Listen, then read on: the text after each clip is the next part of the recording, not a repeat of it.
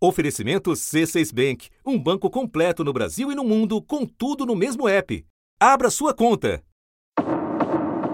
Um trauma coletivo vivido pelo povo armênio durante a Primeira Guerra Mundial. Mais de um milhão e meio de pessoas foram brutalmente assassinadas pelo exército do Império Turco-Otomano no primeiro genocídio do século XX. Outras milhares foram forçadas a deixar a região onde hoje está a Turquia. Muitos sobreviventes se espalharam pelo mundo, inclusive no Brasil, onde a comunidade armênia é estimada em 100 mil pessoas. Nós crescemos sem avó, sem avô, sem tios, sem tias. A família do meu pai toda pereceu no massacre. Só o meu pai que escapou, mas ele se tornou um órfão do genocídio. Até o fim da vida dele, ele carregava essa tristeza. Mais de 100 anos depois, o temor de limpeza étnica reaparece e, com ele, uma nova onda de refugiados. Com a mudança amarrada até no teto do carro, esse homem cruzou a fronteira junto com a família. Outros pegaram carona na caçamba de caminhões. E também nas vans e outros veículos que não paravam de passar em direção à Armênia. Com a filha no colo, essa mãe chora ao falar de tudo que deixou para trás.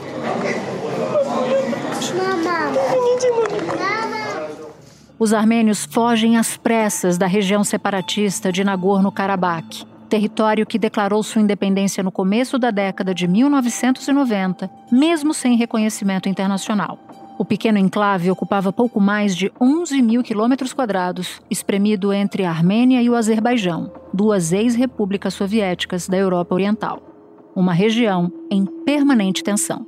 São nos últimos 30 anos duas grandes guerras entre o Azerbaijão, forças armênias, e os armênios separatistas. Então, a população que era, até não faz muito tempo, de cerca de 600 mil pessoas, hoje em dia ela está na casa ali das 130, 140 mil pessoas no máximo. Na semana passada, depois de um breve cessar-fogo, veio um ataque relâmpago do Azerbaijão para recuperar o território. Mais de 53 mil armênios já deixaram Nagorno-Karabakh.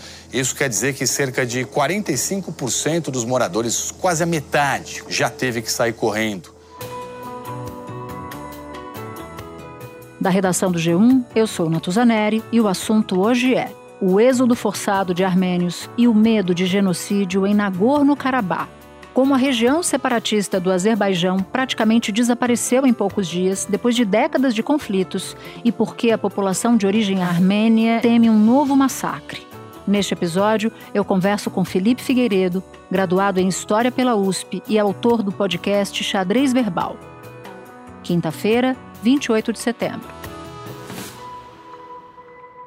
Felipe, você esteve recentemente na Armênia e eu queria muito o seu olhar sobre o que você viu por lá. Eu passei cerca de 20 dias na Armênia fazendo um curso e acho que em relação ao que está acontecendo agora em Nagorno-Karabakh ou Artsakh, é que primeiro, né, em abril, né, que é quando eu fui, uh, o que está acontecendo agora já era visto como questão de tempo era visto como inevitável.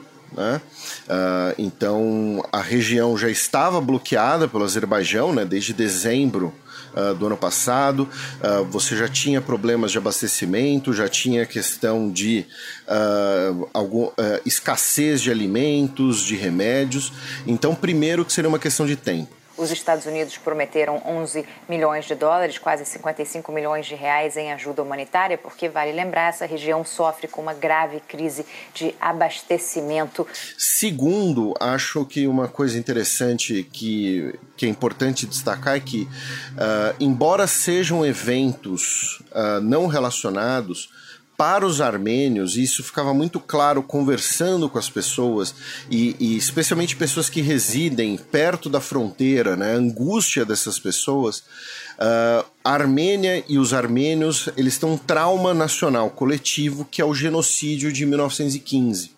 Então, uhum. para os armênios, não se trata de uma questão apenas de direito internacional ou de né, fronteiras com o Azerbaijão, mas de uma continuidade né, do genocídio de 1915, ou de uma retomada do genocídio de 1915, uh, é algo bastante traumático e bastante sensível para eles. Os poucos países que reconhecem demoraram para reconhecer. O primeiro a reconhecer foi o Uruguai no aniversário de 50 anos do genocídio em 65.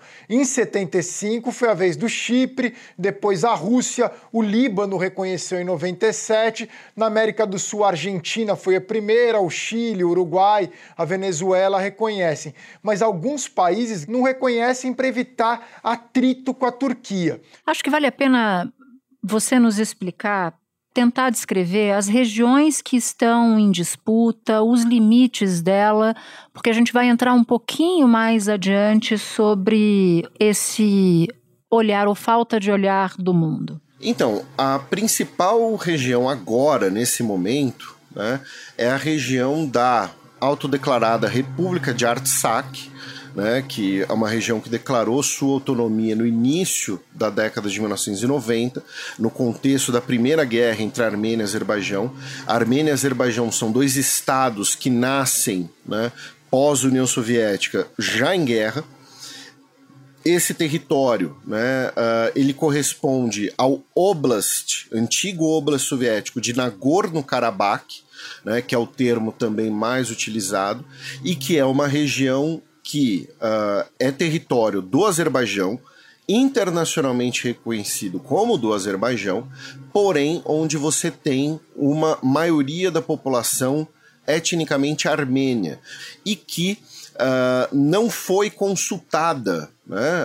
uh, não, não se vê como consultada na elaboração dessas divisas, dessas fronteiras além desse território, que é o que está no centro do, dos acontecimentos agora, nesse momento, em setembro de 2023, nós tivemos a guerra entre Azerbaijão e Armênia em 2020, que envolveu os chamados sete distritos, que eram outros sete territórios do Azerbaijão em volta de Artsakh, que foram ocupados pela Armênia desde a guerra do início dos anos 90, que eu mencionei, desde 94 até 2020. Uh, ah, embora toda essa região muitas vezes é chamada de Nagorno-Karabakh, né? o Nagorno-Karabakh para a região é uma coisa, e Nagorno-Karabakh, como esse antigo oblast soviético, que é esse território que, né, que está no centro das atenções hoje, é outra coisa.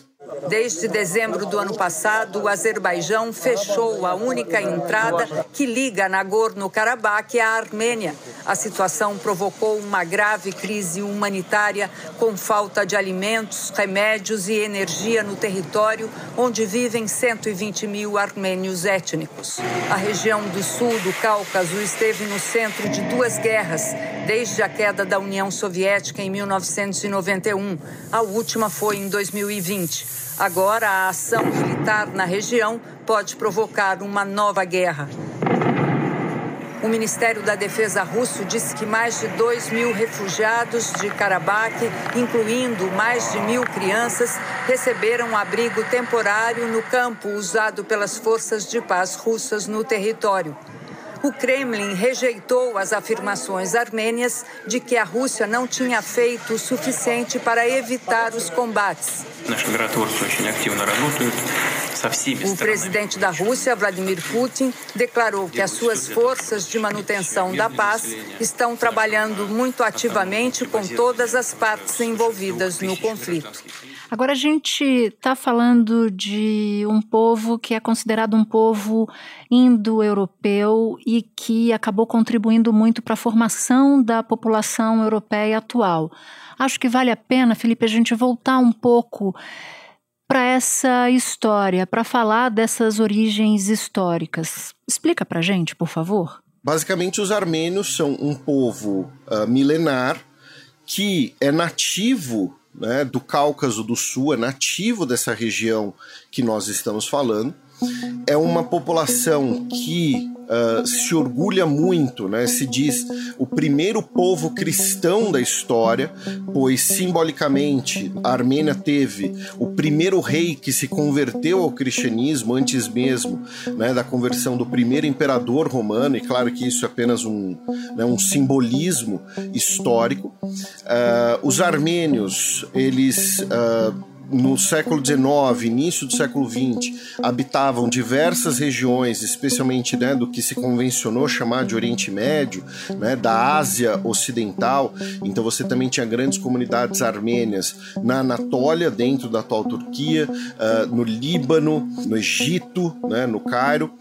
E com o genocídio de 1915 cometido durante o Império Otomano pelos nacionalistas turcos, nós temos a diáspora armênia, que é, é, é a origem, né, a intensidade uh, da grande comunidade de origem armênia que hoje nós temos, por exemplo, na França, e também das comunidades armênias que nós temos no continente americano. Não que não tivessem armênios nesses lugares antes, mas é quando nós temos né, uma intensificação e é especialmente a origem né, da comunidade armênia que existe no Brasil. Né? Ela é, é, mais focada em São Paulo. Né? Em São Paulo você tem ali entre 70 e 100 mil armênios e descendentes. Né? É, você também tem uma grande comunidade armênia nos Estados Unidos né, que é inclusive muito presente na cultura pop, né, as Kardashian, a banda System of a Down, enfim. Wake up, wake up. Uh, a gente está falando de uma cultura de alguns milênios, como eu falei, mas que durante muito tempo, durante séculos, não teve mais sua própria entidade nacional, né? o seu reino, o seu estado, estando ali dividida entre os três grandes impérios que brigavam pela influência, que brigavam pelo domínio do, do sul do Cáucaso. Né? O Império Otomano, o Império Russo e o Império Persa. Né? O território que hoje é a República da Armênia era parte da antiga União Soviética e antes disso do Império Russo. E é uma região que foi tomada do Império Persa, enquanto você tinha outros armênios, grandes comunidades armênias, dentro do Império Otomano. É uma divisão que existe até, por exemplo, no idioma, né? o, o armênio ocidental e o armênio oriental.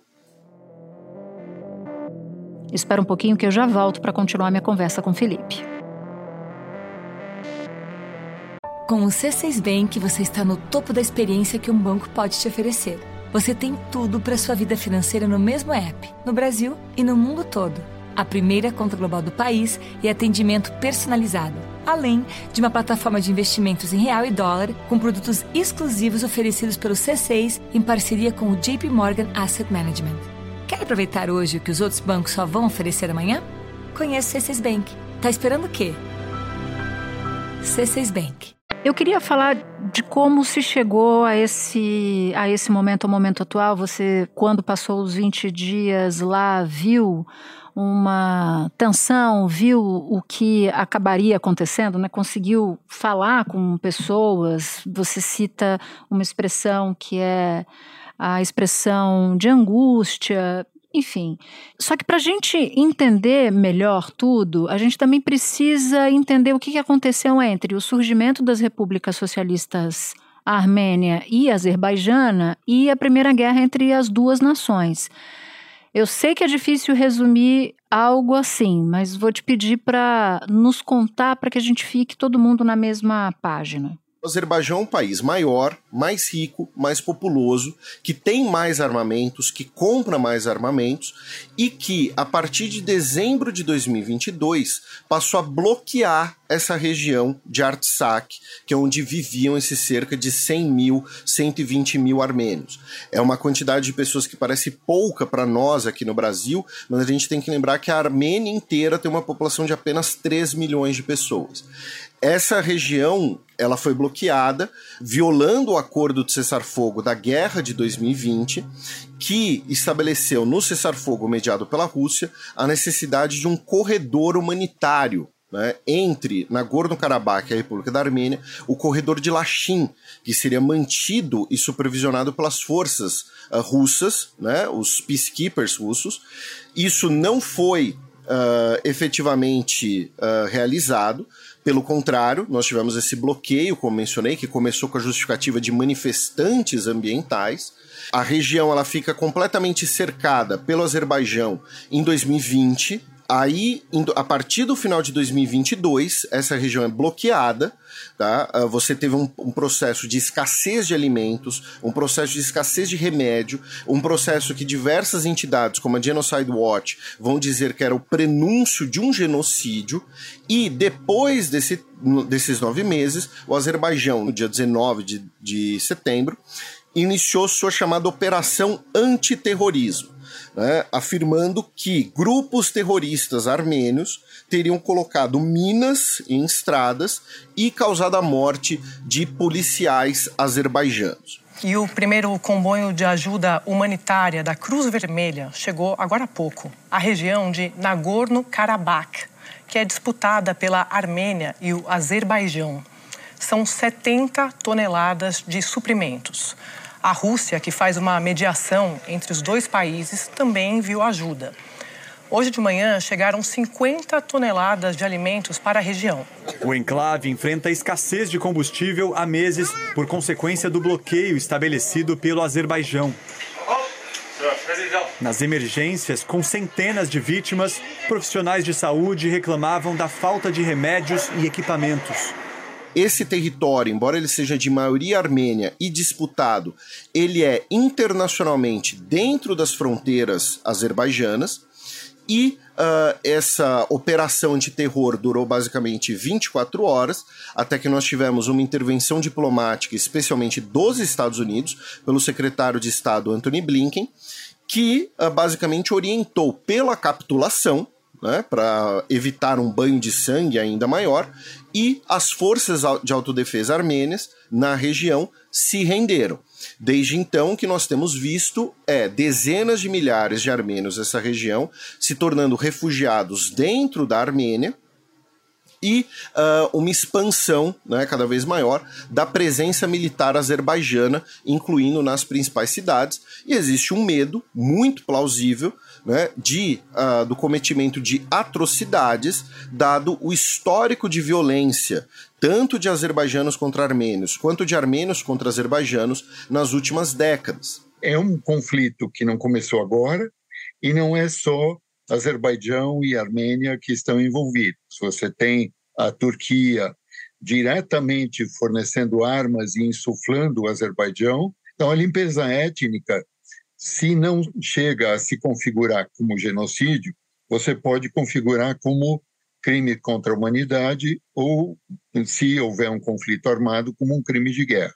Então, em vez de você eh, bombardear em grande escala e destruir tudo, você torna impossível que as pessoas continuem a viver naquela região, mediante exações eh, de violência, de você invade casas e faz revistas, de você detém pessoas sem ter mandato e sem ter nenhuma evidência de crime cometido. O Azerbaijão e a Turquia são aliados muito próximos, a Turquia é um país da OTAN, uh, e além de uma aliança política militar, existe uma aliança cultural muito forte sob o slogan de uma nação, dois estados.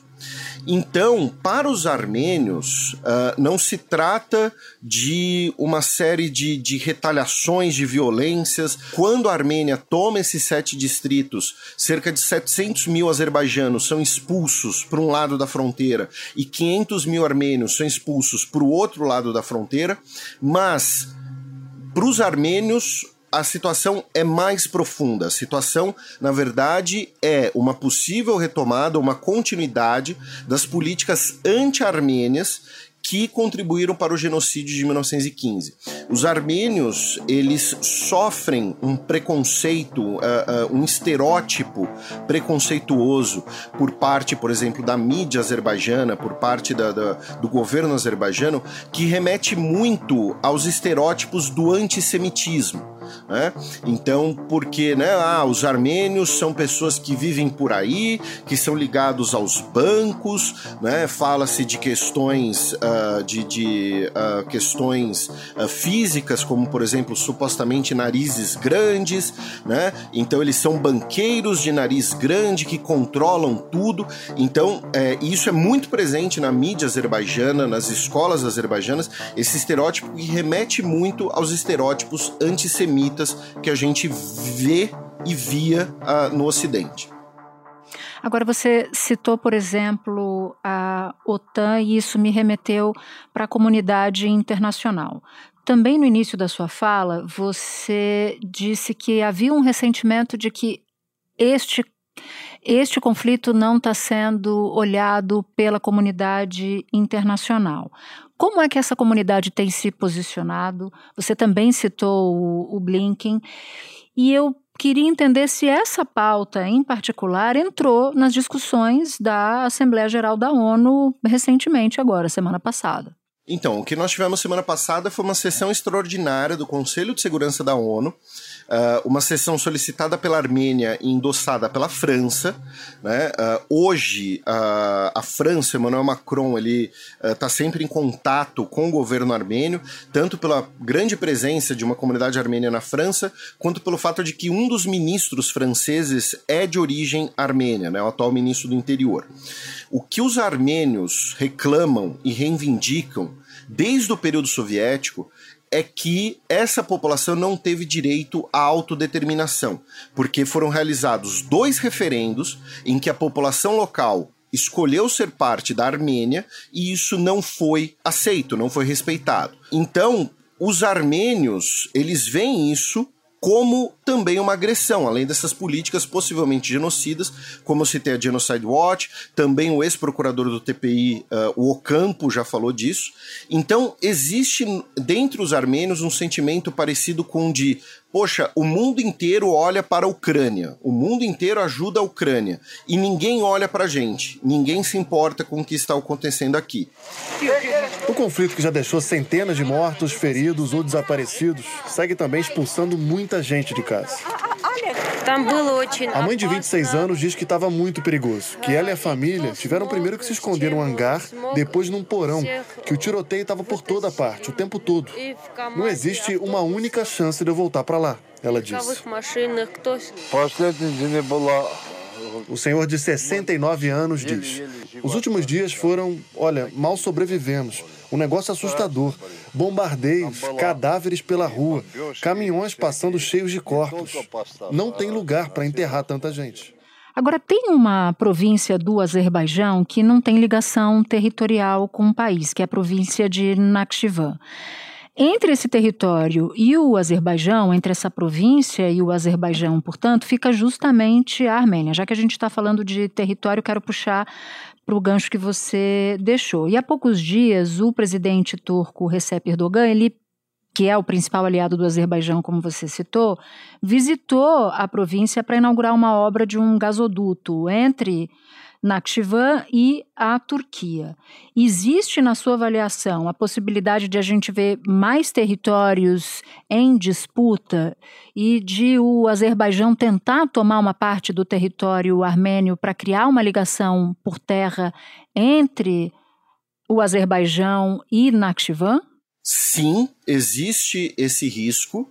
Hum, além desse risco, existe esse temor né? Uh, Nakitivan, como você mencionou, uh, é um território, né? é um enclave né, do Azerbaijão, que fica separado do resto do país pela Armênia, e você tem como parte desse projeto né, o corredor de Zangezur, né, que seria um corredor ferroviário e rodoviário que ligaria as duas partes do Azerbaijão.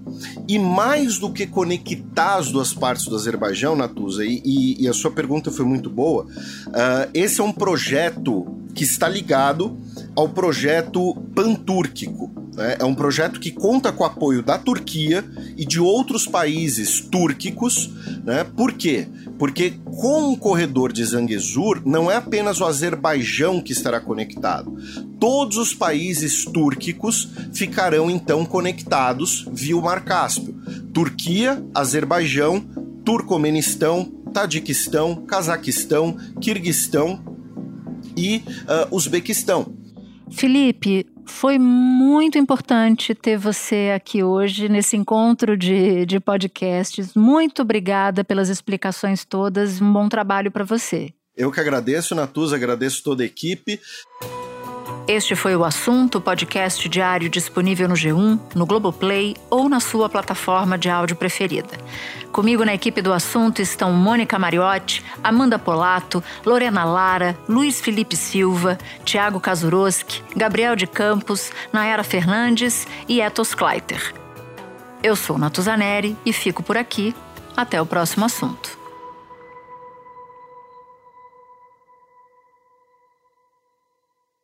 Você no topo da experiência financeira que um banco pode oferecer. Escolha um banco completo no Brasil e em qualquer lugar do mundo. Abra sua conta no C6 Bank.